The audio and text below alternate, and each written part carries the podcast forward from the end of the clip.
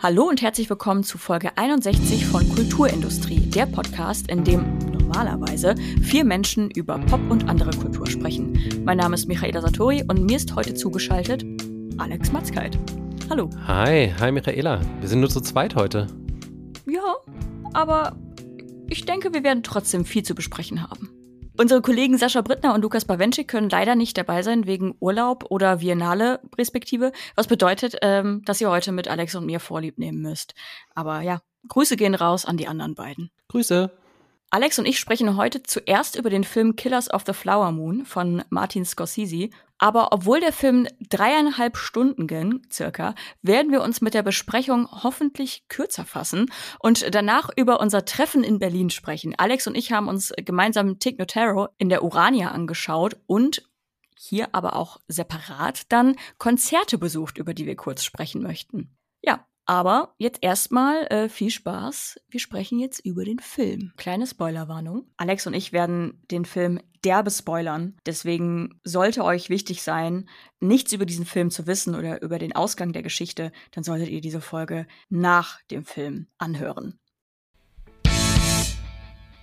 Killers of the Flower Moon ist ein historischer True Crime Western, der in circa dreieinhalb Stunden die Geschichte der Osage-Morde nacherzählt. Regie führte Martin Scorsese, das Drehbuch stammt von Eric Roth und basiert auf dem Sachbuch, ebenfalls mit dem Namen Killers of the Flower Moon von David Gran. Der Film ist glanzvoll besetzt, natürlich auch mit Langzeit-Scorsese-Kollaborateuren wie Leonardo DiCaprio und Robert De Niro, aber auch Lily Gladstone, Jesse Plemons und Brendan Fraser sind vertreten. Der Film beruht auf einer wahren Begebenheit und behandelt in Detailarbeit die Geschehnisse rund um die amerikanischen Osage-Ureinwohner in Oklahoma, die in den 1920er Jahren nach einem Ölfund auf ihrem Land zu den reichsten Menschen der Welt wurden. Ja, doch wo Öl ist, ist auch Verbrechen und nach und nach werden in einer mysteriösen Mordserie Mitglieder des Osage-Stammes auf brutale Weise ermordet. Und ja, anfänglich wurden diese Morde nicht ermittelt, doch irgendwann schaltet sich das FBI ein, in der damaligen Variante, und versucht, das Rätsel um die Morde aufzudecken und rauszufinden, wer dahinter steckt. Äh, Ernest Burkhardt, gespielt von DiCaprio, beginnt eine Beziehung und später auch Ehe mit der wohlhabenden Osage-Ureinwohnerin Molly, gespielt von Lady Gladstone, deren Schwestern ebenfalls Opfer der Mordserie werden. Die Trauer bewegt Molly dazu, einen Privatermittler zu engagieren und ebenfalls herauszufinden, wer für die Morde verantwortlich ist. Ja, ich kann mich nur wiederholen, der Film nimmt sich ganze 206 Minuten, um diese Geschichte zu erzählen. Alex, wir waren beide zwiegespalten nach Schauen des Films. Kannst du mittlerweile einordnen, warum es dir so ging und wie fandest du den Film generell? Ich bin diesmal wirklich mit so einem, mit so einer Unschlüssigkeit rausgegangen, die mich dann anders als manchmal sonst so in die Arme des Internets getrieben hat. Und ich habe mir so ein bisschen angeschaut, was andere Kritiker und Kritikerinnen da so, so geschrieben haben. Und ich habe das Gefühl, es zerfällt das Feld äh, sowieso irgendwie so ein bisschen in zwei, zwei Lager so. Also so richtig schlecht findet ihn keiner und finde ich ihn auch definitiv nicht. Also ich meine, Scorsese ist ein ähm, Meisterregisseur und bleibt das. Und ich finde, er hat auch, also ich meine, der ist jetzt 80 geworden dieses Jahr und ähm, hat auch in den letzten Jahren immer wieder sehr gute Filme gemacht. Also gerade Silence, ich weiß nicht, ob du den gesehen hast vor ein paar Jahren, der hat mich doch stark beeindruckt und natürlich ist auch hier bei dreieinhalb Stunden, also da gibt's genug zu gucken. Äh, der Film ist toll äh, gemacht, einfach technisch, ja. Und ich finde, er ist auch gut erzählt. Tolle Schauspielleistungen durch die Bank und so weiter. Also ähm, da gibt's sozusagen, an dem Film gibt's an sich erstmal nichts auszusetzen. Ich habe den Eindruck, und, und das ist sozusagen auch das, was mich umgetrieben hat, äh, die zentrale Frage ist so ein bisschen, ob man ihm das abnimmt, was er sozusagen so versucht zu verhandeln in sich. Ähm, denn Scorsese erzählt diese Geschichte von diesen Osage-Morden ja, ich glaube, sehr bewusst ähm, nicht aus der Sicht der Opfer. Also er erzählt sie nicht aus der Sicht von Molly, äh, also die Lily Gladstone-Figur, und er erzählt sie auch nicht aus Sicht des Osage-Stammes oder sowas, sondern die zentralen Figuren sind trotzdem äh, eben Leonardo DiCaprio, der ja so ein bisschen eigentlich so ein Handlanger des organisierten Verbrechens wird, was ja äh, eine Figur ist, die Scorsese seine ganze Karriere über interessiert hat, irgendwie von Mean Streets über Goodfellas bis hin zu The Irishman, äh, seinem letzten Film vor diesem. Und ähm, eben dahinter natürlich so der Strippenzieher, ähm, gespielt von ähm, Robert De Niro, ähm, wie heißt der, King Hale heißt die Figur, ähm, der ja auch im Grunde so eine Art Patenfigur ist. Ne? Es sind jetzt keine Scorsese-Filme natürlich, die, die Pate-Filme, aber trotzdem äh, auch diese Menschen, die so hinten dran stehen, so die grauen Eminenzen. Ich glaube auch, dass das was ist, was ihn äh, immer schon interessiert hat.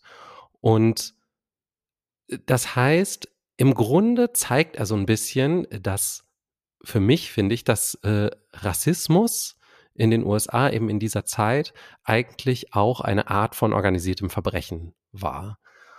Und ähm, das finde ich ein legitimes Interesse und ich finde, das erzählt der Film auch sehr gut. Er erzählt, wie jeder quasi da sich ähm, seine Hände drin schmutzig gemacht hat in dieser ganzen Angelegenheit. Aber bei mir und ich glaube auch bei äh, einigen anderen Leuten, also bei all denen, die, die den Film halt nicht für ein Meisterwerk halten, ist so ein bisschen die Frage, ist das das, was man, ist das die interessanteste Geschichte, die es hier zu erzählen gibt? Ist das eine Geschichte, die einen wirklich überzeugt, die Geschichte, die man auch sehen will?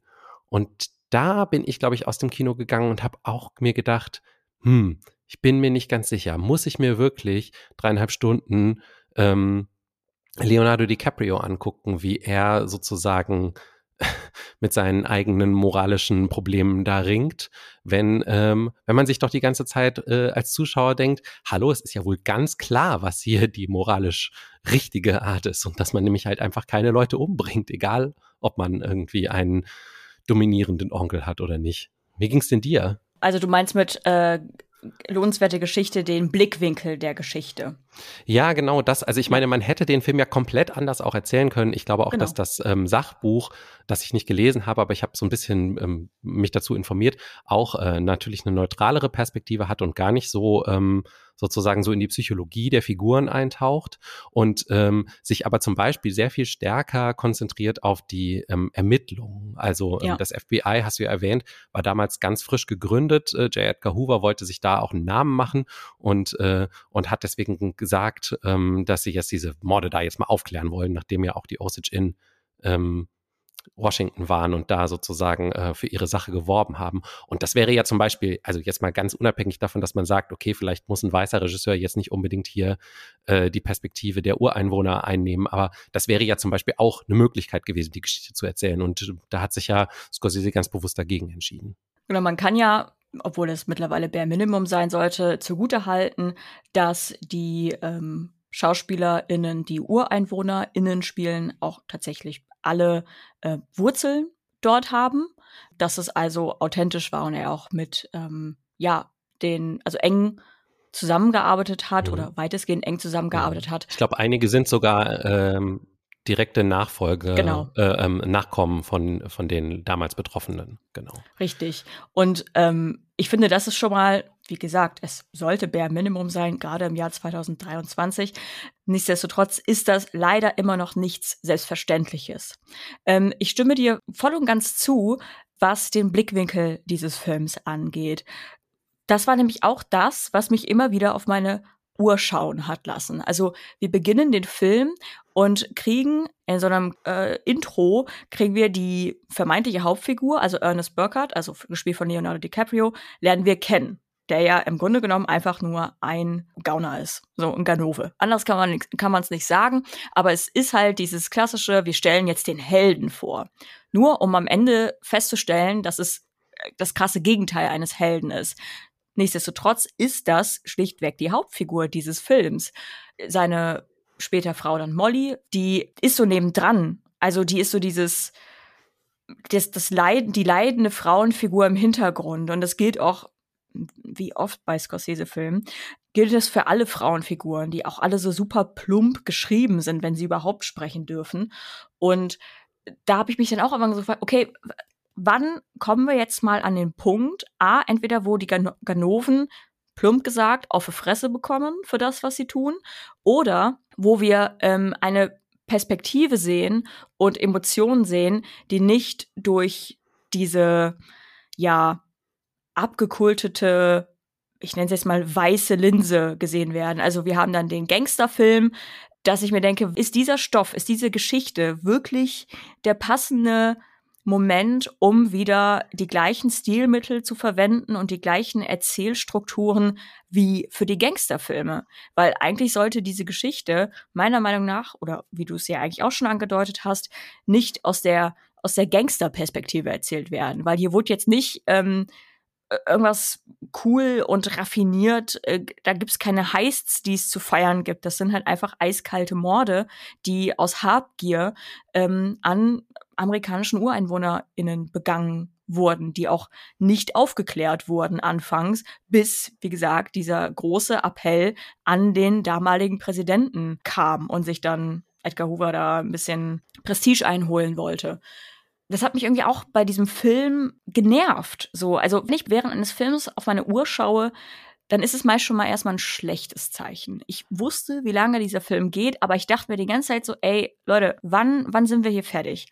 Und auch äh, bis zum Schluss hin ist DiCaprio, die Figur von DiCaprio, die Hauptfigur. Sein Leiden, sein moralisches seine moralische Zerrissenheit, seine vermeintliche, steht im Mittelpunkt. Das ist so eine Sache, wo ich mir denke, ey, warum? Warum braucht es das denn? Also ich finde, da ist diese große Diskrepanz und ähm, vielleicht hast du das ja auch so wahrgenommen, die große Diskrepanz zwischen extremer Detailtiefe und mhm. dem Versuch, eine historische Akkuratheit zu erlangen.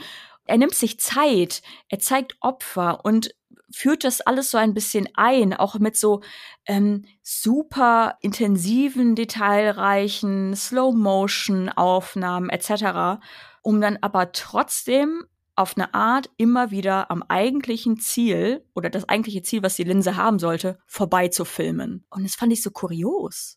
Aber fandst du denn, dass er die die Gangsterhaftigkeit hier in irgendeiner Weise so zum Mitfiebern inszeniert hat? Also ich finde, das hat er schon ziemlich klar gemacht, dass das alles ziemlich abscheulich und auch so, so widerlich irgendwie einfach ist, die Art und Weise, wie sie da so Stück für Stück sozusagen diese Hindernisse aus dem Weg räumen, um dieses Geld zu erben. Ich fand auch, dass nicht der Heist im, im Mittelpunkt stand, sonst hätten sie ja gezeigt, wie keine Ahnung, Bomben verlegt wurden oder sonst irgendwas oder wie Pläne geschmiedet werden und so. Die Gangster wurden schon als plump, dreist und skrupellos dargestellt, auch in einer Form von, von Widerlichkeit. So, also wie, wie ohne mit der Wimper zu zucken sie das alle tun. Und das Gleiche gilt an sich für die Hauptfigur Ernest Burkhardt, der ja ähm, so sehr er auch die großen Krokodilstränen weint, am Ende des Tages ja auch nur immer seinen eigenen Arsch retten wollte. Und er schafft es natürlich auch zu zeigen, wie die sich untereinander die ganze Zeit versuchen, ähm, gegenseitig auch in Intrigen zu verwickeln. Ja, nichtsdestotrotz warum erzählt man denn einen Film so lange und detailliert, um trotzdem von diesen ganzen, weiß ich nicht, dreieinhalb Stunden, gefühlt zwei Stunden den Tätern zu widmen? Findest du denn diese These, dass, ähm, was ich gesagt habe, irgendwie Rassismus ist im Endeffekt auch organisiertes Verbrechen? Ich meine, das ist ja im Grunde auch eine, das ist ja auch vielleicht was, was nicht jeder so behaupten würde. Ne? Rassismus ist ja gerne so ein Problem, was so vereinzelt wird. Ne? Es gibt einzelne Personen und das sind halt Rassisten, das sind halt Arschlöcher und die machen deswegen halt blöde Sachen. Aber ähm, hier in dem Film wird ja ganz klar gemacht, das ist halt ein System. Ne? Da sind halt alle dran beteiligt. Ja. Ähm, alleine schon die Tatsache, dass die Osage ja zu großen Teilen eben als nicht mündig gelten ne? und deswegen so einen staatlichen, dann natürlich weißen Vormund bekommen, der ihnen zwar ihr Geld äh, zuteilt, was sie bekommen aufgrund ihrer Rechte an diesen Ölvorkommen, aber äh, dann auch immer sagt so, ja, da haben sie aber letzten Monat ganz schön viel Geld für das und das ausgegeben, äh, hätte das denn sein müssen und so. Also ne, da fängt es ja sozusagen an ja. und dann ähm, geht es über diese Hale-Familie, also wo ähm, jetzt hier Robert De Niro sich als so ein großer ähm, Freund der Osage geriert und sagt, ja, das sind die tollsten Menschen, die es gibt und die sind mir ganz viel wert, aber in Wirklichkeit will er sie halt auch nur ausbeuten, bis hin halt dann später zum, zum Staatsapparat, zur Polizei, die natürlich bestechlich ist, die Ärzte und so weiter, die alle sozusagen damit drin hängen. Und zu sagen, also diese Aussage zu treffen, Rassismus ist eben nicht ein individuelles Problem, sondern es ist ein strukturelles Problem und wir zeigen diese Strukturen und diese Strukturen sind im Grunde auch nichts anderes als eine Mafia im Grunde. So, das ist ja schon eigentlich eine starke Aussage. Ja, und das finde ich wurde auch sehr gut dargestellt. Also da, da war natürlich auch sehr viel Show Don't Tell. Also ich habe mich immer wieder so super, ähm, ja, das war so ein Beklommenheitsgefühl. Es sind nicht mal mehr Mikroaggressionen. Also diese offensichtlichen ähm, Rassismen, die sie dann durchweg erfährt, so, also dass ihre Mutter sie dafür warnt oder sauer halt auf ihre Töchter ist, weil alle von denen halt weiße Männer heiraten, dass wiederum die dann von ihren weißen Schwiegereltern zum Teil rassistisch beleidigt werden, dass die Kinder äh, aus diesen Ehen dann von diesen, dass die Großeltern ihre eigenen Enkel so in Hautfarben und, uh, die, der, der könnte aber ganz gut als Weißer äh, durchgehen. Da merkt man ja gar nicht, dass er mixed ist. So, also all diese Sachen kommen immer wieder durch den Film und ähm, zeigen halt auch wieder, wie das sich vom, vom eigenen Haus buchstäblich ähm, bis hin, wie du schon sagst, institutionalisiert ähm, weiterzieht. Und ich habe auch gemerkt, wie ich, wie es sich immer so in mir so zusammengezogen hat, ähm, weil, und das finde ich, hat der Film auch sehr, sehr gut gemacht, ist, dass diese Mechanismen und diese ähm, strukturellen Rassismen, die das alles durchzogen haben und auch diese komplette Geschichte durchzogen haben, nur nach und nach klarer aufgedeckt wurden. Also sie sagen nicht von Anfang an, okay, die weißen Ärzte da stecken auch mit drin. Man, man kann eine kleine Vermutung haben und man kriegt so einen kleinen Ick, wie man heutzutage sagen würde, äh, sobald die Ärzte auftauchen und dann da halt an den äh, UreinwohnerInnen ähm, in Anführungszeichen, also die behandeln in irgendeiner Art und Weise. Aber man, man denkt erstmal so, naja, es sind halt Ärzte, um dann nur später rauszufinden, gut, sie stecken halt mit im System drin. Sie sind mit daran beteiligt, dass hier Verbrechen und Morde geschehen. Und diese ganzen Kleinigkeiten oder diese ganzen Mechanismen werden über den Film hinweg, finde ich, wiederum sehr gut aufgedeckt. Natürlich kann man jetzt behaupten, also ich, ich weiß nicht, wie es dir da ging. Ich hatte tatsächlich noch so gegen Anfang des Films, aka in der ersten Stunde des Films hatte ich noch so ein, ach ja, also da sind jetzt ein paar Bad Apples und so und natürlich werden jetzt hier hier ist hier hier ist Geld, hier geht's um Habgier, deswegen werden Menschen umgebracht. Ähm, aber wie sich das immer weiter aufdeckt und man sich dann am Ende denkt, okay, weiß ich nicht. Ja, wie gesagt, ich finde das auch alles gut, bei mir hat es aber trotzdem irgendwie nicht, ich, ich meine, das, das Ziel muss ja wahrscheinlich dann irgendwann sein, ähm, den, dem Zuschauer eben nicht nur so ein Gefühl von, oh Mist, die stecken da alle mit drin, sondern irgendwie auch so eine eigene Komplizenschaft, ähm, das Gefühl davon zu geben. Und ich glaube, das hat bei mir einfach nicht funktioniert, weil dafür war mir der Film halt dann doch, genau wie du gesagt hast, zu sehr auf DiCaprio ähm, fixiert und dann auch auf diesen persönlichen Konflikt, den er halt hat. Also, dass er also dass der Film zwar postuliert, dass er seine Frau tatsächlich liebt, also dass das eben nicht nur eine Scheinehe ist, die das Ziel hat, sozusagen ihn reich zu machen, wie er ja auch mehrfach sagt, dass er Geld liebt und so, ne, sondern dass er wirklich echte Zuneigung für diese Frau empfindet, aber dass er eben gleichzeitig in diesem System mit drin hängt und eben halt auch ein Rassist ist einfach, weil es halt alle Rassisten sind und deswegen eben aktiv an diesen ganzen Morden beteiligt ist, bis hin am Ende beinahe äh, dem Mord an seiner eigenen Frau im Grunde. Und diese moralische Zerrissenheit, die sich ja dann auch noch in der dritten Stunde des Films sozusagen fortsetzt, wo er dann ja in diesem Gerichtsverfahren so hin und her wankt zwischen wen will er jetzt äh, da belasten und will, will er sich selber freikaufen sozusagen oder will er ähm, seiner Frau gegenüber loyal sein. Das fand ich halt einfach nicht interessant genug, muss ich ganz ehrlich sagen. Ich glaube, das, das hat mich an einfach, ich war an Mollys Schicksal viel, viel mehr interessiert. Ähm, also er, ich habe mich mit Absicht sozusagen vorher nicht informiert, sozusagen, wie, wie die historischen Umstände waren. Deswegen habe ich wirklich mitgefiebert, ob sie das überlebt. Und auch natürlich ähm, fand ich schon die Beziehung zwischen den beiden sehr interessant. Aber sie hat mich als Figur halt viel, viel mehr interessiert als dieser ähm, ja rumleidende äh, Ernest Burkhardt halt. Ja, der ja vor allen Dingen am Ende des Tages auch immer nur Angst also für mich war es recht klar, dass er immer nur Angst um sich selbst hatte. Ja, genau. So.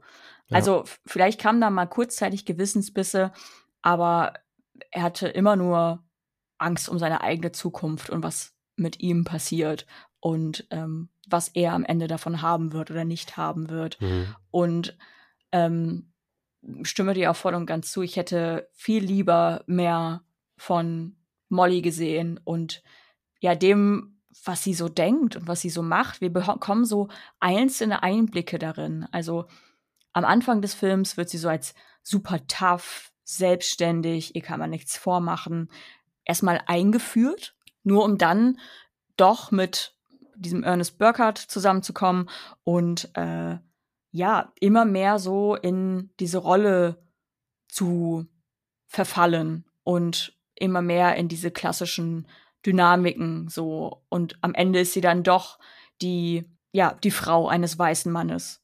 Und das fand ich halt so schade. Und man merkt erst viel später, als sie immer mehr versteht, dass ihre Familie und ihre, ihre Stammesmitglieder ähm, nach und nach sterben, ähm, da merkt sie, wie gefährlich quasi jetzt mit Anführungszeichen der weiße Mann für sie ist oder generell weiße Menschen. Und dann gibt's ja diese Szene, so eine Art Montage, wo sie so durch eine Menschenmasse durchläuft und halt von weißen Menschen angestarrt wird. Und da dahinter hört man so ein, so eine Art Monolog von ihr. Und das ist so der Moment, wo sie dann merkt, okay, ich bin in der Gesellschaft, in der ich mich gerade umgebe, bin ich nicht sicher. Und ich hätte gerne viel mehr davon gehabt, also eben mehr dieser Gedanken und wann es für sie diesen Umschwung hatte. Und äh, ja, stattdessen haben wir stundenlang DiCaprio bekommen, De Niro und Gerichtsverhandlungen, die hin und her gehen. Ich hatte jetzt mehrfach gelesen auch, dass gerade die Tatsache, dass sie so, dass sie so eine stille, würdevolle Präsenz ist, eigentlich durch große Teile des Films hindurch. Ne? Sie sagt ihm ja auch am Anfang mehrfach, er soll mal die Klappe halten. So, gerade in der Zeit, als sie sich so kennenlernen und so.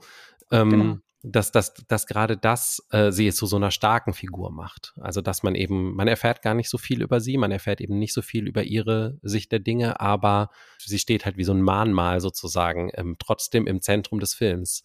Ähm, und ich, ich fand das eine interessante Sicht, weil das hat sich für mich einfach auch ähm, irgendwie mir ging das einfach nicht so. Also ich, ich fand sie auch leider einfach irgendwie total unterbeleuchtet und ähm, fand es dann äh, deswegen umso schlimmer, sie auch über große Strecken des Films ja so, so wehrlos und so leidend zu sehen. Vielleicht ist das aber auch natürlich einfach irgendwie so ein bisschen so eine Wunschvorstellung, dass man sich wünscht, dass sie irgendwie mehr zu so einer Art, weiß ich nicht, Racheengel wird oder sowas und dazu aber ja gar nicht die Möglichkeit hat innerhalb des, dieses Systems. Ich frage mich, ob halt vielleicht, also ähm, den größten Einfluss auf die Interpretation des Films und auch auf den zurückliegenden Film macht, hat ja vielleicht doch eigentlich noch dieses Nachspiel ganz am Schluss. Also, ähm, dass ah, man ja. dann am Ende sieht, ähm, wie ist die Geschichte ausgegangen sozusagen. Normalerweise ne, hätte man vielleicht so Texttafeln gehabt oder sowas. Ne? Ähm, Ernest machte noch dies und King Hay machte noch das und äh, kam nach so und so vielen Jahren nach guter Führung wieder frei und so. Ähm, aber wir sehen das ja auch noch äh, dargestellt in so einem Radiodrama ähm, wo man also sieht, das sind auch wieder nur Weiße natürlich, ne, die da alle Rollen spielen, inklusive der äh, Osage-Rollen, die dann ähm, mit Akzent und entsprechendem Gehabe irgendwie da vorgetragen werden.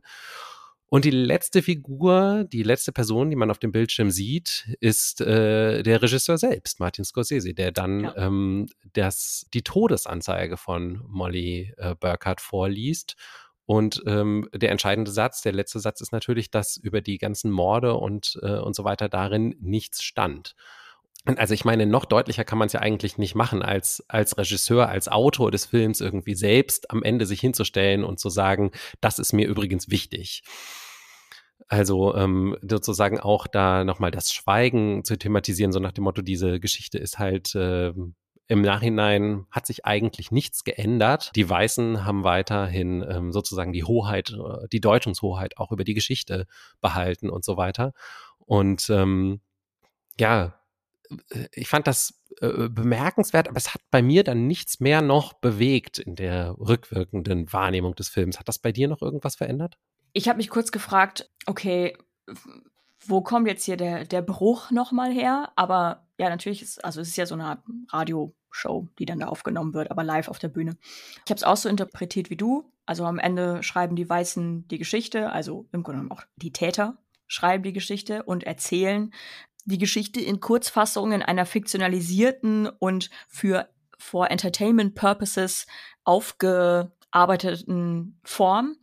Aber man muss natürlich auch noch dazu sagen, dass die allerletzten Szenen nicht diese Radioshow sind, sondern eine Feier oder ein ähm, Tanz, ein, also, also so ein Tribal Dance von dem aktuellen Osage-Stamm. Also darüber fangen dann ja die Credits auch an, aber die eigentlichen letzten ah, sind, Szenen. Also das sind Osage genau. von heute, würdest du sagen, ja? Das war mir gar ja, nicht so das klar. Sind, genau, das sind es. Also das ist, ähm, das habe ich auch extra nochmal nachgeschaut. Aber äh, ja, das sind Osage von heute, die ähm, ja einen sehr großen Tribal Dance machen und dann über deren Musik quasi. Und das sind die tatsächlich letzten Szenen. Und ich finde, das hat's noch mal gedreht. Und ich habe auch recherchiert im Vorhinein, dass der Film oder beziehungsweise ähm, Scorsese sehr auch durch die Osage Nation hat beeinflussen lassen, was die Erzählung der Geschichte angeht und was erzählt wird und wie das erzählt wird. Also äh, Lily Gladstone hatte in einem Interview gesagt, dass ähm, die da schon sehr viel Einfluss nehmen konnten und auch genommen haben auf die Geschichte, die Scorsese eigentlich erzählen wollte. Was ich sehr interessant finde, also mich würde jetzt natürlich im Nachhinein interessieren, was wollte Scorsese eigentlich noch weiter in den Fokus rücken oder wie hätte er es eigentlich erzählt und was war das Input der Betroffenen? Weiß man jetzt natürlich nicht, ist es so ein hätte, wäre, könnte. Aber für mich war es dann nochmal, dass wir eben nicht mit der, okay, die Weißen erzählen die Geschichte und vor allen Dingen auch mal dieser Timeshift, der dann dadurch gezeigt wird. Also wir sind dann immer noch in diesem Old-Timey mit dieser ähm, 20er, 30er Jahre Radioaufnahme, die dann da interpretiert wird. Und dann kommen wir äh, zu dem modernen Osage Tribe, der dann seine Kultur feiert. So, und dass das so die allerletzten Szenen des Films sind. Das ist ähm, eine tragische Geschichte ähm, und auch eine Geschichte mit ähm, ja, langwierigen Folgen natürlich für diesen Stamm. Aber der Stamm hat trotzdem überlebt und die Kultur dieses Stammes hat trotzdem überlebt und ist noch am, am Thriven, trotz allem, was da passiert ist und trotz dieser ähm, rassistischen Morde, die da geschehen sind, aus Habgier. Und das wiederum fand ich wieder ein, ein schönes Bild zum Abschluss, um vielleicht noch mal, vielleicht auch als Zeichen zu sagen, äh, ja, okay, ihr habt jetzt hier doch wieder eine ihr habt versucht, die Geschichte aus der Perspektive zu erzählen, aber am Ende des Tages, ähm, die Betroffenen leben immer noch weiter und zelebrieren hm. ihre Kultur. Und man gibt ihnen die Geschichte auch so ein Stück weit zurück vielleicht. Genau, ja. Hm. Hat dir denn unser Gespräch über den Film jetzt irgendwie nochmal deine Meinung geändert? Ja, wenn du drei, dreieinhalb Stunden übrig hast, so, also ich war auch so ein bisschen, ich weiß nicht, ob man die dreieinhalb Stunden gebraucht hätte. Das weiß ich immer noch nicht. Also, und ich meine damit nicht, dass diese Geschichte nicht dreieinhalb Stunden oder nicht sogar fünf Stunden oder 18 Stunden verdient hätte. Aber ähm, ich persönlich bin einfach kein Fan von derbelangen Filmen. Ich habe schon Kritiken gesehen oder Meinungen gesehen, die meinten, das hätte auch einfach eine sehr gute Miniserie werden können, um das, um vielleicht dann sogar noch einzelne Figuren, einzelne Erzählstränge noch etwas intensiver erzählen zu können, um vielleicht auch mal ein paar Frauenfiguren etwas zu Ende zu erzählen oder überhaupt mal zu erzählen und bin immer noch hin und her gerissen. So, also ich würde trotzdem sagen, bring die Zeit mit, bring die Geduld mit für diese Geschichte, denn äh, ja, sie bemüht sich spannend zu sein und ein Thriller zu sein oder hat auch Thriller-Elemente drin, aber sie braucht sehr lange. Und deswegen Casual-KinobesucherInnen weiß ich nicht, ob die glücklich damit werden. Nichtsdestotrotz ist es, glaube ich, ein Film, den man, gerade wenn man noch nie was von den Osage-Morden gehört hat, ähm, sich auf jeden Fall anschauen sollte, um einfach da eine Bildungslücke zu schließen.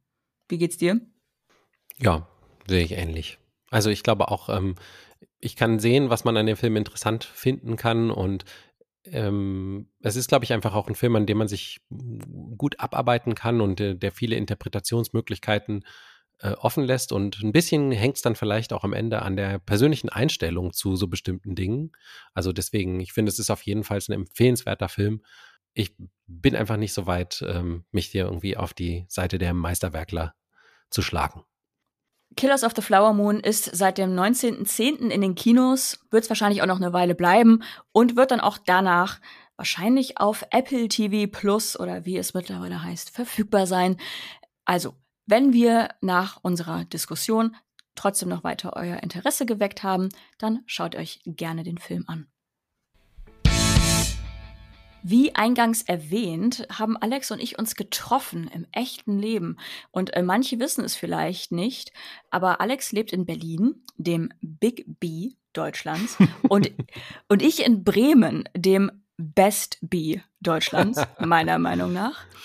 Wir mögen beide die Comedian Tig Notaro, die vor allem für ihre Observational Comedy bekannt ist und auch ihren recht trockenen Humor, auch bei sehr emotionalen und auch ernsten Themen, wie zum Beispiel ihrer Krebserkrankung 2012, die sie dann damals in einem Stand-up thematisiert hat.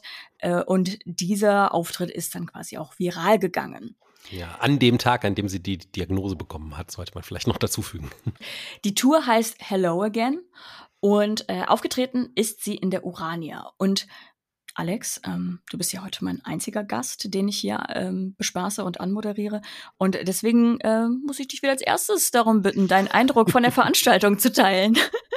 Na, ich kenne äh, Tig Notaro vor allen Dingen aus This American Life. Da ist sie auch ähm, äh, gern gesehene Gästin sozusagen, wobei also nicht jetzt irgendwie Studiogästin oder sowas, sondern halt jemand, ähm, von der so ihre berühmtesten Comedy-Bits sozusagen gerne mal ähm, dort auch ge gespielt werden. Also ganz berühmtes äh, Bit von ihr mit äh, über die Sängerin Taylor Dane, die sie äh, mehrfach hintereinander trifft und sich einen Spaß daraus macht, ihr immer den gleichen Satz an den Kopf zu klatschen. Äh, sehr empfehlenswert.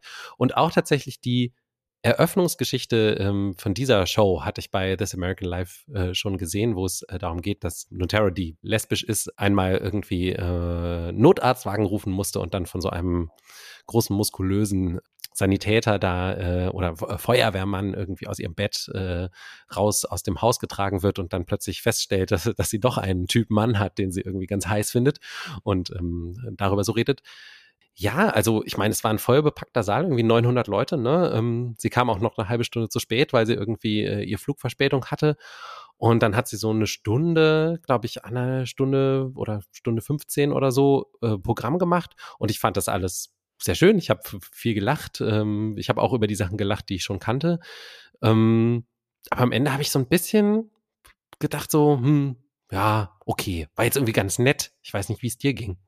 Also ich kannte den, die Gags noch gar nicht. Deswegen habe ich auch sehr das Feuerwehrmann-Bit genossen und fand einfach die erste Stunde war gewohnt witzig von ihr. Also köstlichst amüsiert. Äh, ich, ich, fand das zu spät kommen jetzt gar nicht so schlimm, davon abgesehen, dass die Veranstaltung schon sehr spät generell begonnen hat. Sie hat in ihrem Comedy-Programm am Ende ein Bit, wo sie absurd lange auf einem Klavier oder einer Art E-Piano, was auch immer die Venue ihr dann bereitstellt, ähm, Klavier spielt.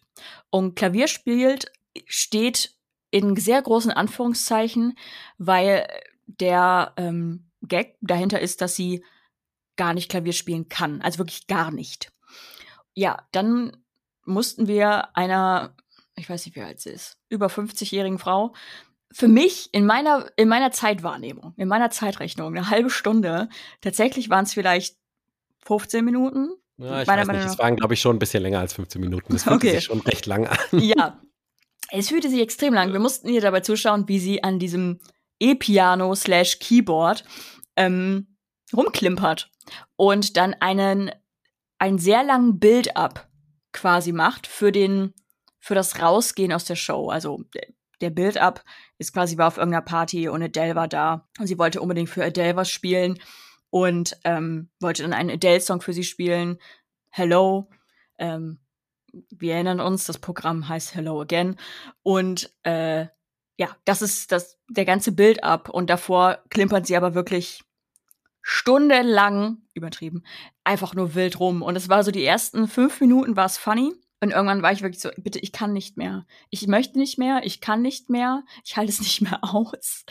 Und das fand ich ein bisschen schade. Also, dass das so der Abschluss war und dann so das, das Build-up so lange war, dass die Pointe, also dass sie dann vermeintlich das Ganze vor Adele gespielt hat, ähm, es war ein bisschen so, wie jetzt würde man einen Luftballon sehr intensiv aufpusten, aufblasen. Er ist wirklich prall gefüllt, alles cool. Und dann lässt man so ganz, ganz langsam die Luft rausgehen. Das waren dann die 15 bis 20 Minuten Klaviergeklimpere, um dann auf den letzten äh, paar Kubikmillimetern Luft äh, den Luftballon beim Herauslassen der, der Luft einfach pupsen zu lassen, so als hm. Geräusch quasi. Und das fand ich so schade und es hat mich so ja, Es ist ja eigentlich schon so, ne, dass so dieser, der Ausstieg von so einer Comedy-Show, der muss ja eigentlich sitzen, ne? Und das, ja. äh, das hat irgendwie, das hat sie nicht so ganz hingekriegt. Ja. Da kann man nicht, jetzt auch eine Art von Kunst drin sehen. Antiklimatische hm. Comedy gibt's ja auch, aber. aber wir wollten das Ganze ja auch eigentlich so ein bisschen als Einstieg nehmen, weil wir ähm, uns generell mal wieder so ein bisschen darüber unterhalten wollten, wie, wie es eigentlich ist so mit Live-Musik, richtig? Ja. Oder Live-Events also, generell. Live-Events generell, genau. Ähm, Corona ist quote unquote vorbei. Äh, genau. Ich hatte es gerade erst wieder. und ähm, das heißt, äh, also äh, live ist wieder das große Ding. Und ähm, auf der einen Seite gibt es diese gigantischen Touren, ja, also ich meine, ähm, wir haben uns dagegen entschieden, heute noch über den Taylor Swift-Film äh, zu reden, wobei ich doch sehr, sehr versucht war, äh, tatsächlich 20 Euro hinzublättern, um nochmal drei Stunden ins Kino zu gehen und ähm, Taylor Swift beim Singen äh, zuzugucken. Aber äh, du hättest das, glaube ich, eh nicht gemacht, äh, Michaela, weil du hast ja Tickets für nächstes Jahr, ne? Ja, ich habe trotzdem überlegt, ähm, ob ich mir den Film anschaue. Es gibt Gerüchte, dass sie vielleicht eine komplett andere Setlist oder eine an, also eine generell leicht veränderte Setlist hat für die, für den europäischen Part oder Teil ihrer Tour, mhm. was ich, ich kann es mir nicht so ganz vorstellen, aber äh, ich bin auch immer noch hin und her, ähm, hin und her gerissen, ob ich mir den Film anschaue. Die 20 Euro oder 19,89 Euro. Swifties wissen, warum 1989. Ach so, oh, okay, das war mir gar nicht aufgefallen. Ja, deswegen kostet der Film 1989. Was für eine, was für eine äh, verdeckte Botschaft. Okay, okay, ja. Mhm. Und ähm, die Tickets, die ermäßigten Tickets für Kinder kosten 13,13 Euro, 13, weil 13 die Lieblingszahl von Taylor Swift ist. Mhm. Ähm, genau.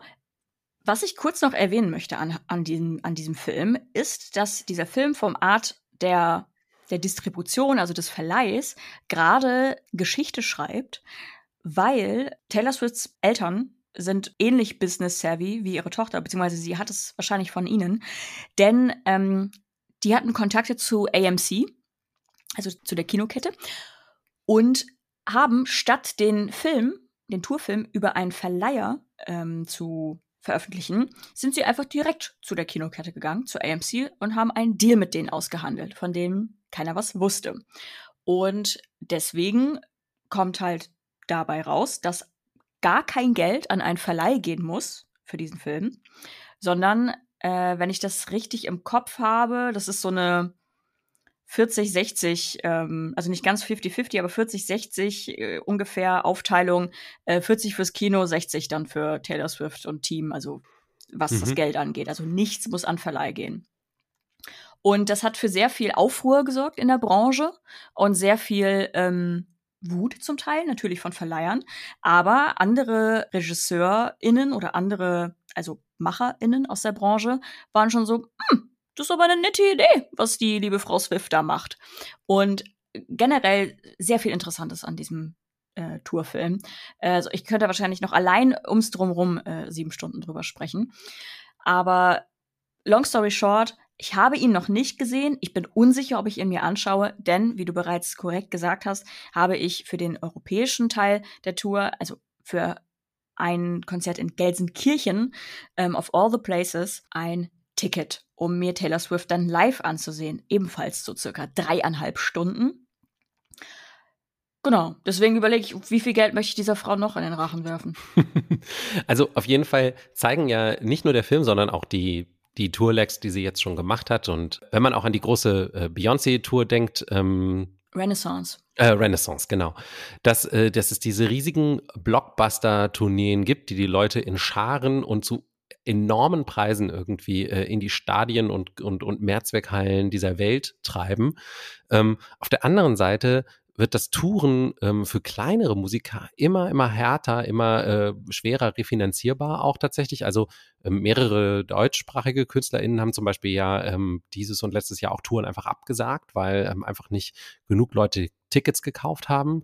Ähm, in dieses ganze äh, Gelärsch mit irgendwie Ticketmaster und äh, in Deutschland Eventim äh, genauso äh, brauchen wir, glaube ich, nicht einsteigen ja, also das ist irgendwie eine interessante, das ist fast wie im Kino auch, ne? Es gibt irgendwie die Blockbuster auf der einen Seite und dann gibt es vielleicht noch so die ganz Mini-Indies, die irgendwie äh, eine Chance haben, weil sie fast nichts kosten. Also irgendwie einzelne Leute, die vielleicht auf Tour gehen oder so.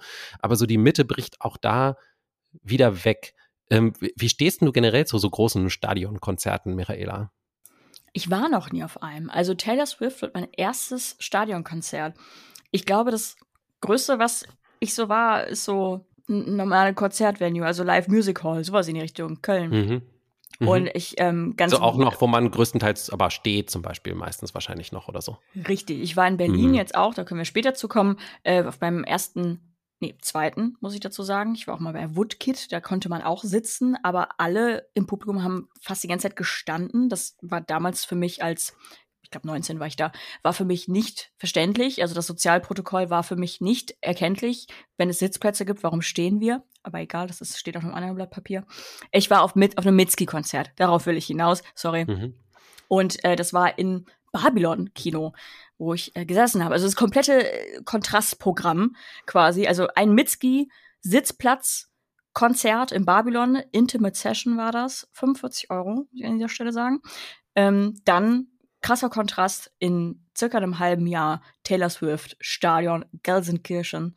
Ähm, ich bin sehr gespannt, was was was Stadiontour so mit mir machen wird. Warst hm. du schon mal auf einer äh, auf einem Stadion? Also äh, nicht die in dieser Größe. Also ich finde immer die Messlatte ist für mich immer so ein bisschen braucht es zwei große Videoscreens neben dem ähm, neben der Bühne, damit man auch was sieht ich war schon auf größeren Konzerten in so, in so Mehrzweckhallen, ähm, war auf jeden Fall schon in so großen so Eishockeystadien und sowas ähm, und habe da ähm, zum Beispiel Kiss habe ich mal live gesehen. Ich war auch mal ähm, bei ähm, The Wall, also ähm, Roger Waters The Wall würde ich heute auch nicht mehr machen, äh, aus Gründen, aber habe ich mir auch schon angeguckt und so und ich fand das immer, also ich merke dann doch immer wieder, man ist dann so weit weg eigentlich vom Geschehen, dass ich mich frage, ja gut, dann könnte ich mir wahrscheinlich auch einen Konzertfilm angucken, was macht das die Live-Erfahrung dann eigentlich noch aus?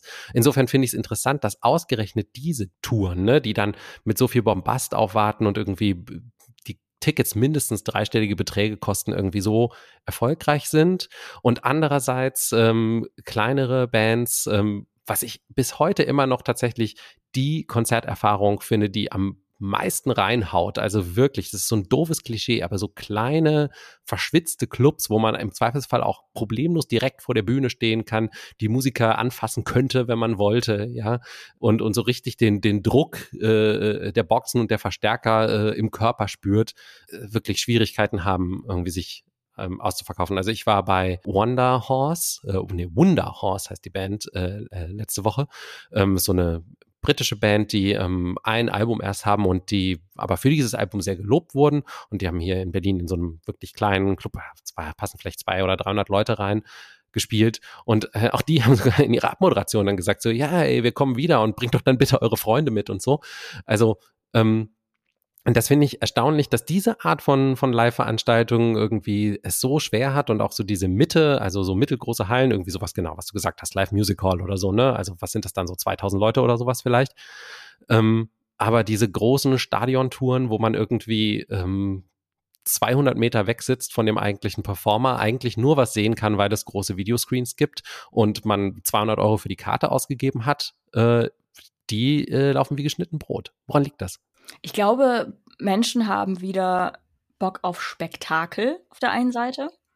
Also dieses zweieinhalb, drei Jahre zu Hause sitzen und nur auf Bildschirme gucken und dann diese Spektakel geboten bekommen, sind auf der einen Seite das Reizvolle und ähm, ja, natürlich auch TikTokifizierung von Konzerterlebnissen oder generell Erlebnissen, die man so im Leben hat. Aber gerade dieses Konzertetikette-Ding spielt, glaube ich, viel mit rein. Und ähm, Darüber hatten wir ja in der, in der vorherigen Sendung schon mal kurz ein bisschen gesprochen. Was meinst du denn damit, die TikTokifizierung von Konzerterlebnissen? Mm, ich weiß nicht, wie tief wir da reingehen oder ob das in einem Nachgespräch mal war. Ach so, doch. Ähm, zum einen, dass du dir ein komplettes Konzert, also du hättest jetzt ein Beyoncé-Konzert oder ein Taylor Swift-Konzert, jedes einzelne, egal in welcher Stadt, auch per TikTok Livestream anschauen können. Und äh, das ist natürlich, kann man entscheiden, wie gut diese Experience dann für dich ist, aber du könntest äh, zero Geld ausgeben, um trotzdem in irgendeiner Form ein komplettes Konzerterlebnis auf einem Screen wahrzunehmen, sodass aber, man aber heißt das dann, da, wäre das nicht eher dann ein Grund, nicht hinzugehen oder meinst du, dass dadurch erst so eine FOMO entsteht?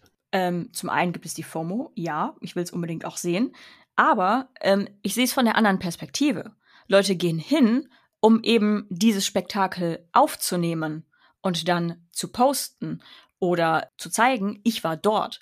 Auch die Tatsache, dass für diese Konzerte mittlerweile ähm, sich kostümiert wird. Also das ist wie, als würde man zu einer Gala gehen, aber halt mit thematischen Kostümen beispielsweise.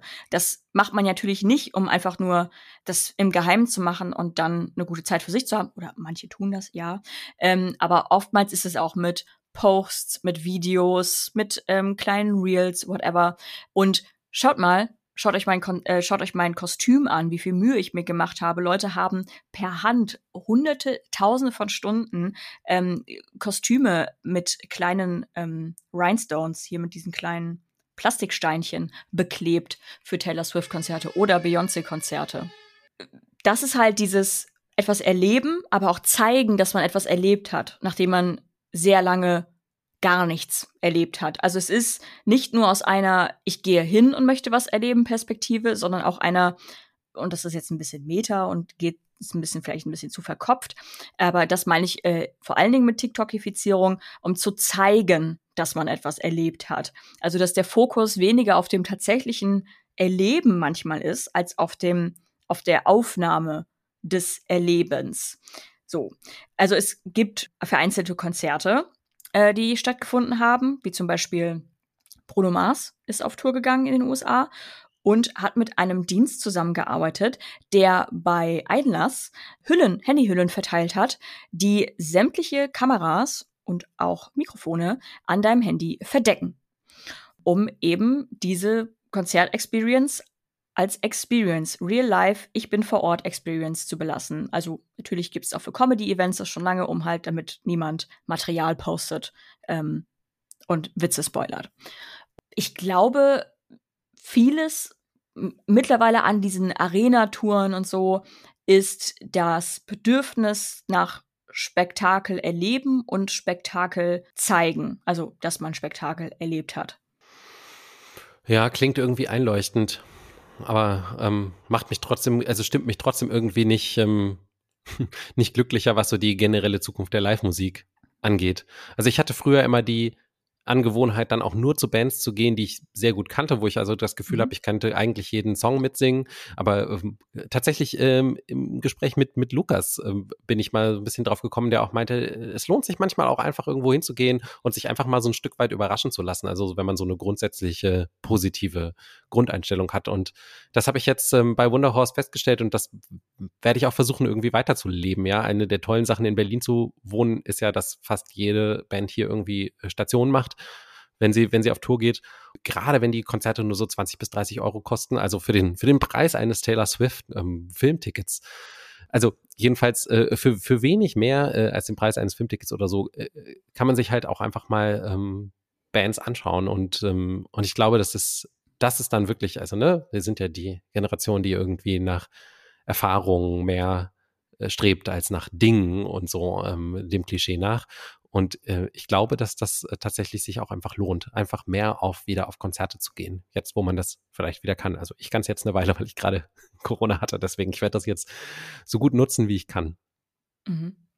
Ich weiß gar nicht, ob das für mich tatsächlich so in Frage käme. Also ich finde es, also nicht aus so Gründen wie, ne, das Geld, was ich hier ausgegeben habe, das muss ich jetzt aber auch lohnen, ne? Und wenn ich jetzt keine gute Zeit hatte, dann habe ich jetzt aber hier Geld in den Wind geworfen, so. Ähm, nicht mal so aus dem Ding, sondern dass für mich Konzerte und dann auch Artists sehen zu wollen, die ich kenne und deren Arbeit und Songs ich kenne und auch Songtexte ich kenne, ähm, ist für mich dann eher so ein, ich habe das Album schon auf meinem Handy in meinen kleinen Kopfhörern zu Tode gehört, das jetzt nochmal live zu sehen und in so einer direkt in meinen Gehörgang reinzubekommen, die Stimme des Artists, immer noch über ein Mikrofon meinetwegen, okay. Das ist für mich so ein großer Teil der Experience und ich war schon auf Konzerten, wo ich dann keinen einzigen Song kannte und äh, ich habe dann halt das Problem oder es ist generell so ein Ding wahrscheinlich, wenn man nicht so vertraut ist mit der Diskografie eines einer Band, dann klingen bei manchen Bands klingt jeder Song gleich oder ähnlich, weil natürlich haben die ihren eigenen Sound, den sogenannten, und wenn man je schlechter man den Sound auseinanderhalten kann ähm, oder die ne, verschiedenen Melodien, desto eher hört sich das dann für ein untrainiertes Ohr gleich an. Und das war dann manchmal so mein Problem. Also das Problem hat man ja auch manchmal bei ähm, Vorbands, quasi, wenn man mhm, dann da mhm. hockt und sich so denkt, okay, mhm. sie spielen siebenmal den gleichen Song. Was sie natürlich nicht sowas, tun, ist ja gemein. Bei sowas finde ich es dann tatsächlich immer angenehm, wenn man dann doch mal sitzen kann, weil ähm, dann kann man die Musik, ähm, auch wenn sie unbekannt ist, finde ich manchmal ein bisschen besser genießen. Aber das ist vielleicht auch der alte Mann in mir, der sich langsam da regt.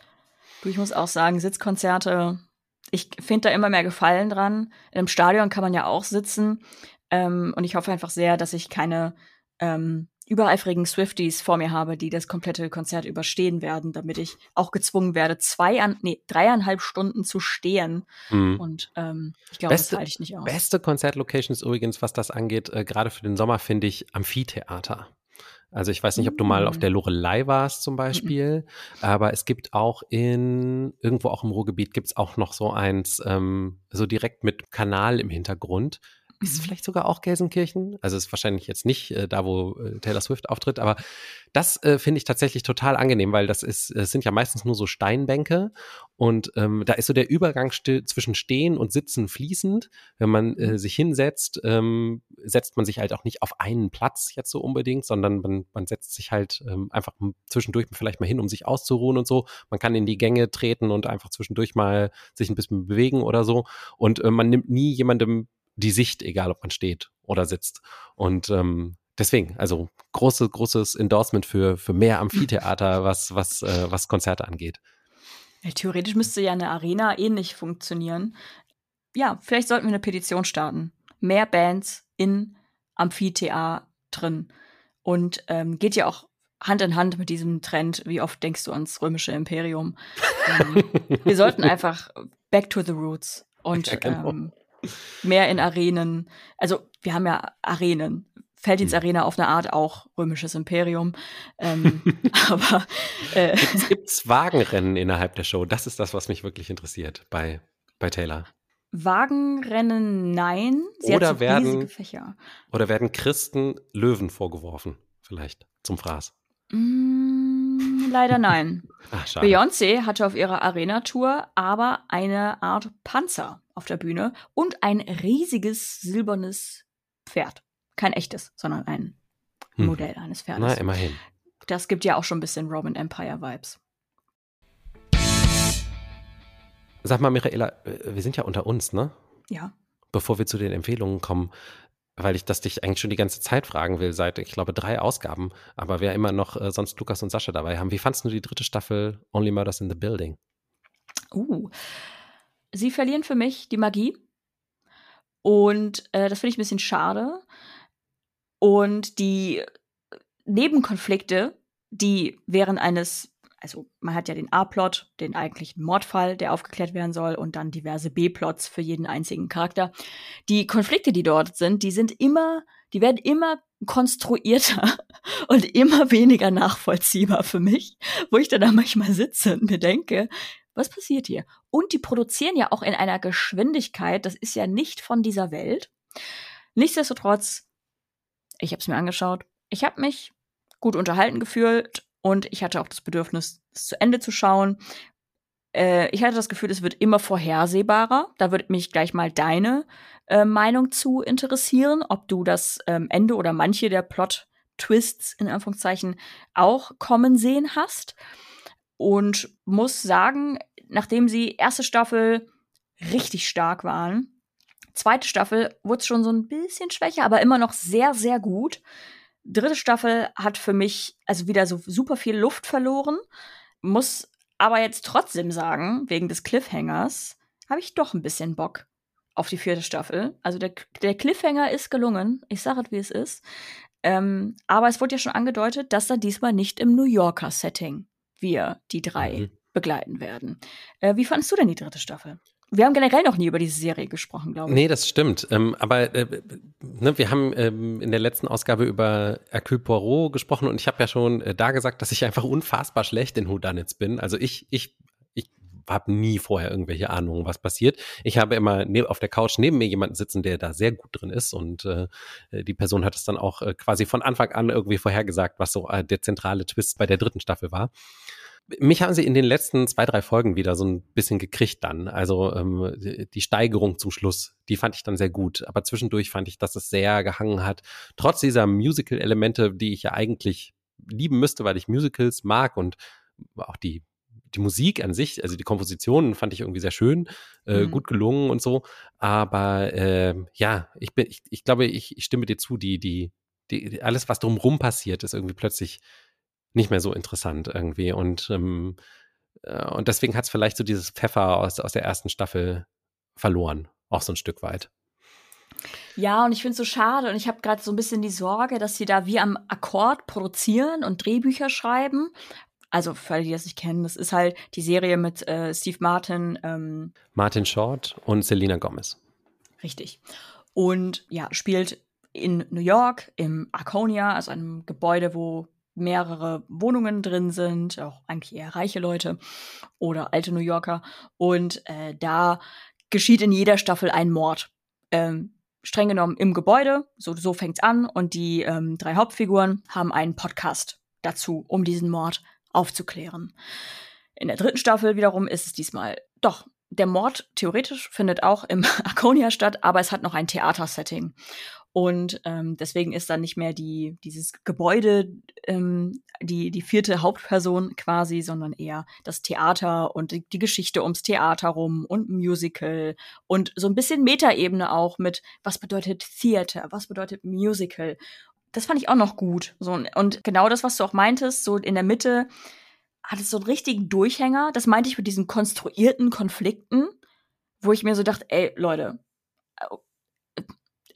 ich brauche es jetzt gerade diesen Konflikt. Ich bin ja äh, Krimi-Profi, würde ich an dieser Stelle sagen. Und äh, ja, habe ja vieles davon leider kommen sehen.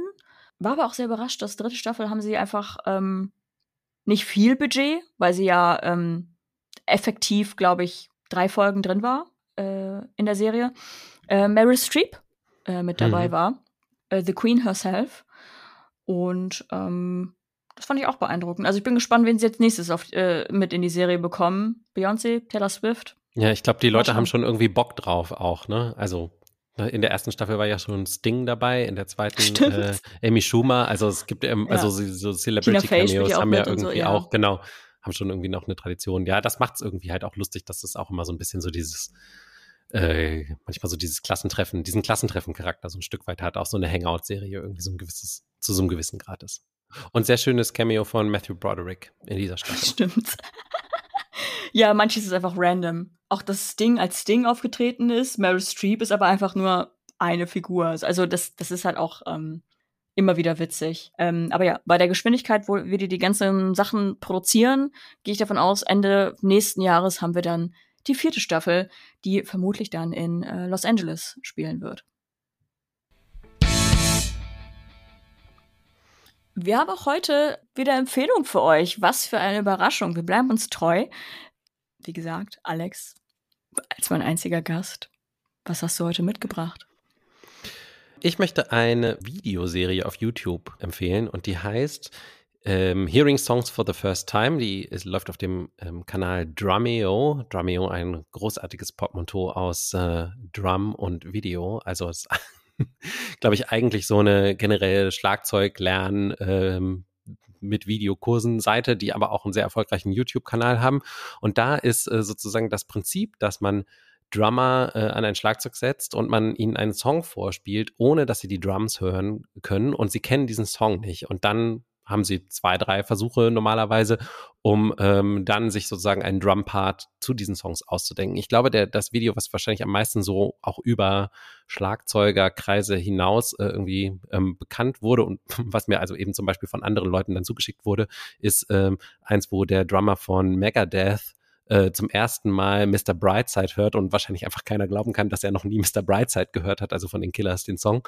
Und ähm, aber die ganze Serie ist eigentlich total super, denn ich finde, da steckt total viel drin. Also auch für Leute, die nicht Schlagzeuger sind äh, oder Schlagzeugerinnen, also so wie ich, äh, ich, ich, ich spiele ja gerne Schlagzeug, aber äh, äh kann man äh, doch mal raushören, was genau eigentlich ein Schlagzeug im Song ausmacht. Was ja auch immer schön ist, finde ich, äh, gerade in so YouTube-Videos, äh, wofür die eine endlose äh, Fundgrube sind, ist einfach Leuten dabei zuzugucken, wie sie arbeiten. Also man kann hier wirklich ganz also schon ein bisschen geschnitten, aber ähm, relativ detailliert dabei zuschauen, wie sich Musiker Musik erarbeiten, also wie das Handwerk der Musik ähm, manchmal auch funktioniert zu einem gewissen Grad, denn ne, der Song ist ja schon da. Man muss jetzt nicht irgendwie, es geht nicht unbedingt um Kreativität, sondern es geht halt mehr so um das Handwerk des Schlagzeugspielens.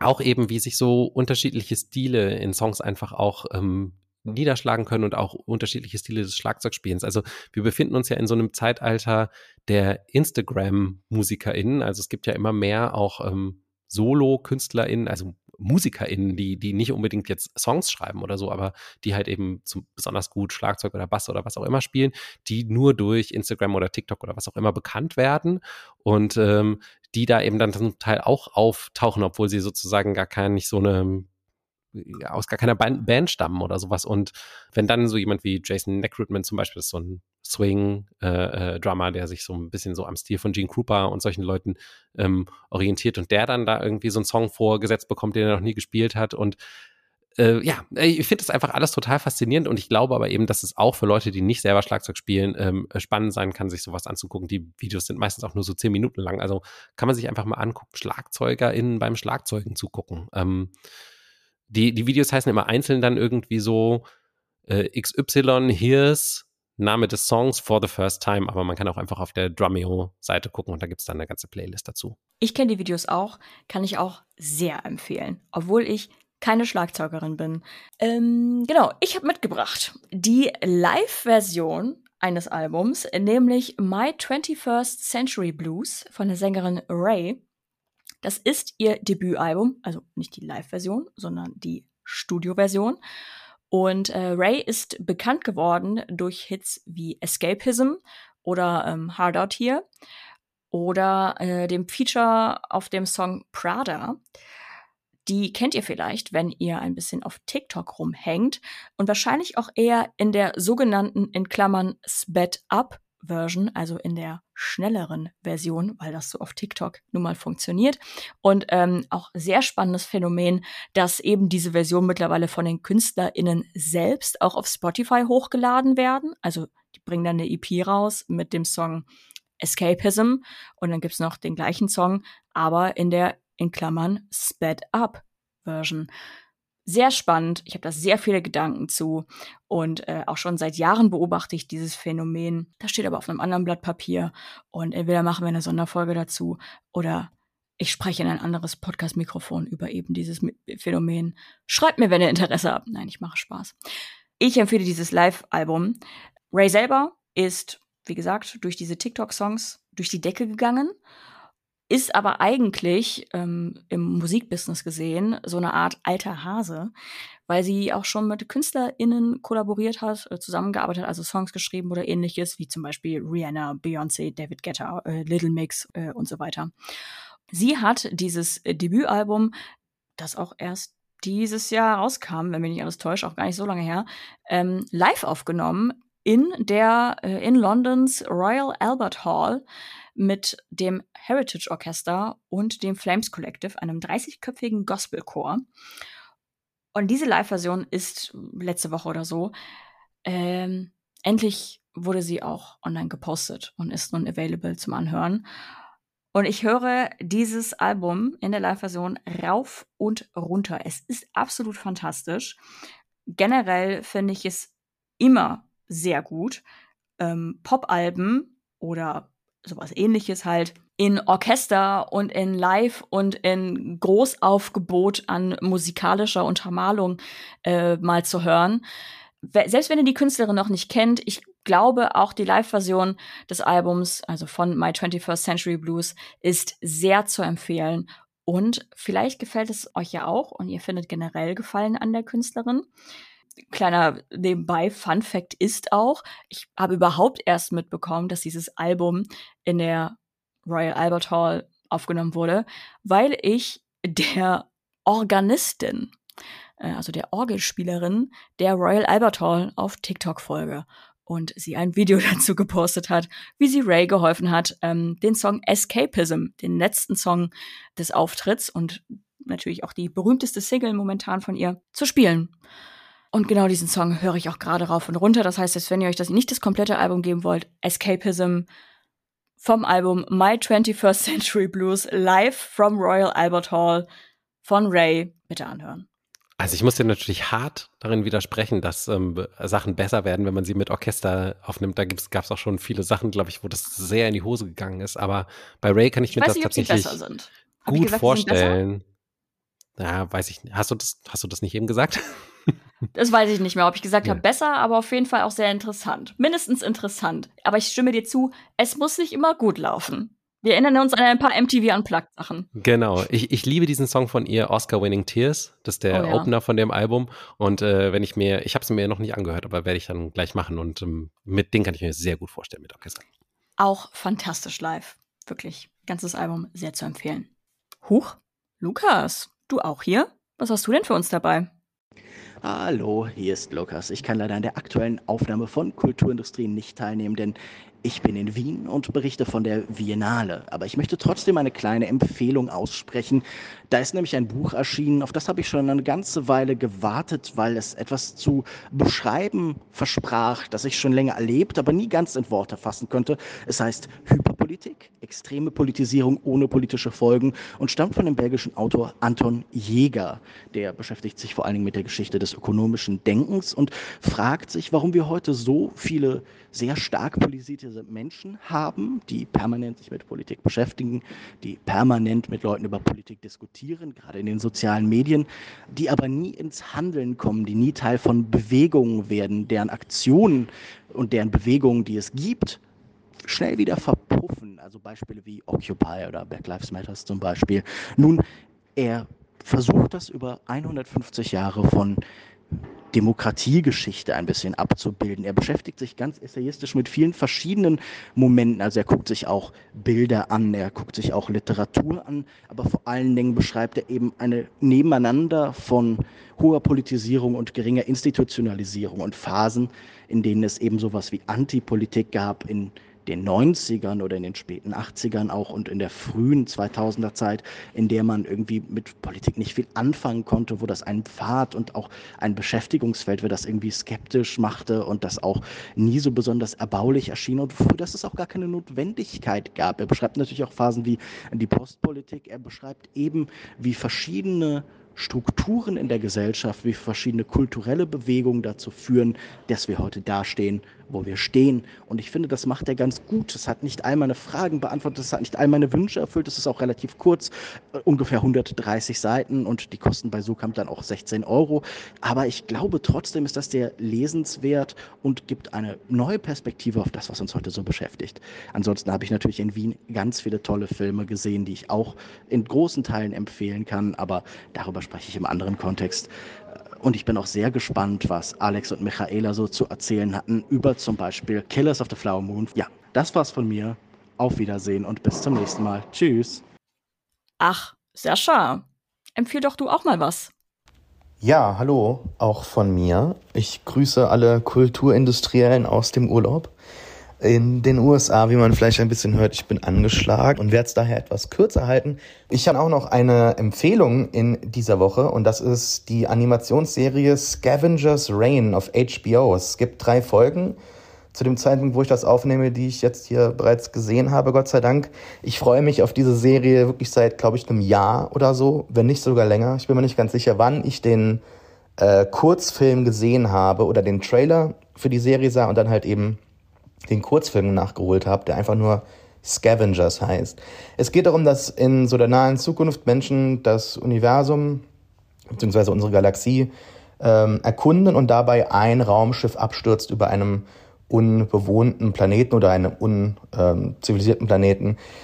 Ähm, der Kurzfilm hat so ein bisschen äh, gezeigt in einem Studio Ghibli-Stil, wie vielleicht so eine erwachsene Serie aussehen könnte, die wir uns immer wünschen. Also ich, ich empfinde das immer so, dass es in der Popkultur doch schon irgendwie im Diskurs immer wieder so einen starken Ruf danach äh, gibt, auch mal so eine Zeichentrick- äh, Animationsserie mit starken Farben starken Kontrasten so aufs, auf den Bildschirm zu bringen oder ins Kino zu bringen. Und äh, so diese Art von, von, von Animation, von Erzählung ist das. Und ähm, in dem Kurzfilm, den kann man sich ja anschauen und dann entscheiden, ob das was ist für einen oder nicht, stranden die dann halt auf diesem Planeten und müssen überleben. Und ähm, alles auf diesem Planeten ist aber sehr fremd, sehr unbekannt. Und es hat mich sehr, sehr erinnert an die völlig unterschätzten und ich glaube auch kaum gelesenen Comics von Leo, ähm, dem brasilianischen äh, Comicautoren, der damals, ich glaube, mit Aldebaran so äh, Comiczyklen begonnen hat, in dem halt eine Gruppe von Menschen auch auf einem Planeten gestrandet ist, aber schon seit Jahrhunderten und dann halt eben ohne Kontakt zur Erde eine eigene Zivilisation aufgebaut hat, die so ein bisschen irgendwie so im Jahr 1920 feststeckt. Und ähm, ja, dann egal, ne? Ich spoilere das jetzt nicht, aber es geht halt sehr, sehr viel weiter. Was mich an diesen Comics schon immer sehr, sehr begeistert hat, ist nicht so sehr die Geschichte per se, auch das natürlich, aber wie durchdacht diese Planeten aufgebaut sind, weil man halt immer wieder von einem Planeten in einem Zyklus zum nächsten geht und diese Planeten wirklich, was Flora und Fauna angeht, so ähm, gleichermaßen fremd, aber auch vertraut wirken. Also wir sehen zwar fremde Lebewesen, uns kann etwas schocken, es bleibt etwas äh, Unerwartetes immer übrig. Ähm, in dieser Fremde findet sich auch immer eine Feindseligkeit, auch so ein bisschen. Aber dadurch, dass man sich alles so ähm, dem halt, dem halt begegnet, entsteht da so ein gewisser Pragmatismus, glaube ich, der, der sehr anziehen kann. Und ähm, ja, was halt dort so durchdacht ist, ist halt, dass alles zusammenpasst, farbenmäßig, es erinnert uns schon natürlich an so gewisse Tiere bei uns, aber es ist immer ein bisschen fremd. Es ist jetzt nicht so, als hätte man einem Elefanten noch irgendwie einen zweiten Rüssel äh, dran gemacht oder so, sondern es ist schon durchdachter und genauso ist das auch hier. Aber mit so einem psychedelischen Ansatz, dass man halt eben zum Beispiel keine Ahnung, eine Kokosnuss aufmacht und dabei so, dabei so einen Schleim bekommt. Und diesem Schleim geht man zu einem anderen Tier und das ermöglicht dann halt einem irgendwie so eine Öffnung von einer Höhle. Und es geht halt immer so weiter und ähm, das ist auch hier so in der Serie. Es gibt da unterschiedliche Figuren, die einen anziehen können oder begeistern können, unter anderem ein Roboter, der nicht mehr funktioniert, sondern nur hinten in seinem System so einen ähm, Pilzbefall äh, äh, hat, aber dadurch kann er noch funktionieren, entwickelt sich aber dann weiter und wendet sich immer mehr so dem Planeten zu, während andere Figuren dann halt eben nur diesem Planeten entkommen wollen, andere wiederum ihr Trauma so ein bisschen mitbringen und sich dann in so, ja, in so interessant abstoßenden und ich glaube auch ultimativ äh, gefährlich symbiotischen Verhältnissen so mit den einheimischen äh, Lebewesen so, so zusammenbinden lassen. Und das, das, ich weiß noch nicht, wo das hingeht, aber ich finde das sehr, sehr spannend, dem zuzuschauen. Und äh, wie gesagt, in dieser feindlichen Umgebung und so im Kampf ums Überleben äh, gegen die Fauna, gegen die Flora, gibt sich da so ein Pragmatismus der Figuren. Ich glaube, das hat für, auf mich zumindest eine sehr starke Anziehung, der man sich schwer entziehen kann. Und ähm, ja, Scavengers Rain hat es geschafft, finde ich, was, was Science Fiction irgendwie so ein bisschen vergessen hat in den letzten Jahrzehnten, nämlich wirklich so wahrhaftig fremde Welten zu zeigen, die uns auch unbekannt bleiben, die wir halt, mit der wir irgendwie interagieren können oder die mit uns interagieren, auch wenn wir das gar nicht wollen. Und, ähm, und daher wirklich so was Gefährliches hat. Ähm, und es erinnert mich sehr an Alien daher. Also ähm, Scavenger's Rain, ganz große Empfehlung. Keine Ahnung, wann das bei uns läuft. Ich habe jetzt sehr großes Glück gehabt, das hier auf HBO gesehen zu haben in den USA. Ähm, mega, mega geil. Endlich so dieses erwachsene Animationsding, ähm, was man sich schon seit Jahren wünscht. Dankeschön. Das war Folge 61 von Kulturindustrie mit Alex und mir. Und wie immer würden wir uns über Feedback und auch eine positive Bewertung auf iTunes oder Spotify oder sonstigen Podcast-Plattformen freuen. Wenn ihr uns schreiben möchtet, könnt ihr das tun auf X formerly known as Twitter, unter @kultindustrie. Einzeln findet ihr uns dort auch jeweils. Äh, Sascha als @reefed, Lukas als @kinomensch, Alex als @alexmatzkeit und mich als @mihatori. Und wir sind mittlerweile auch alle mit unseren Accounts, äh, heißen auch gleich quasi, äh, auf Blue Sky. Also, falls ihr da mitmischen wollt, folgt doch mal rein, Freunde. Ja, ansonsten bis demnächst.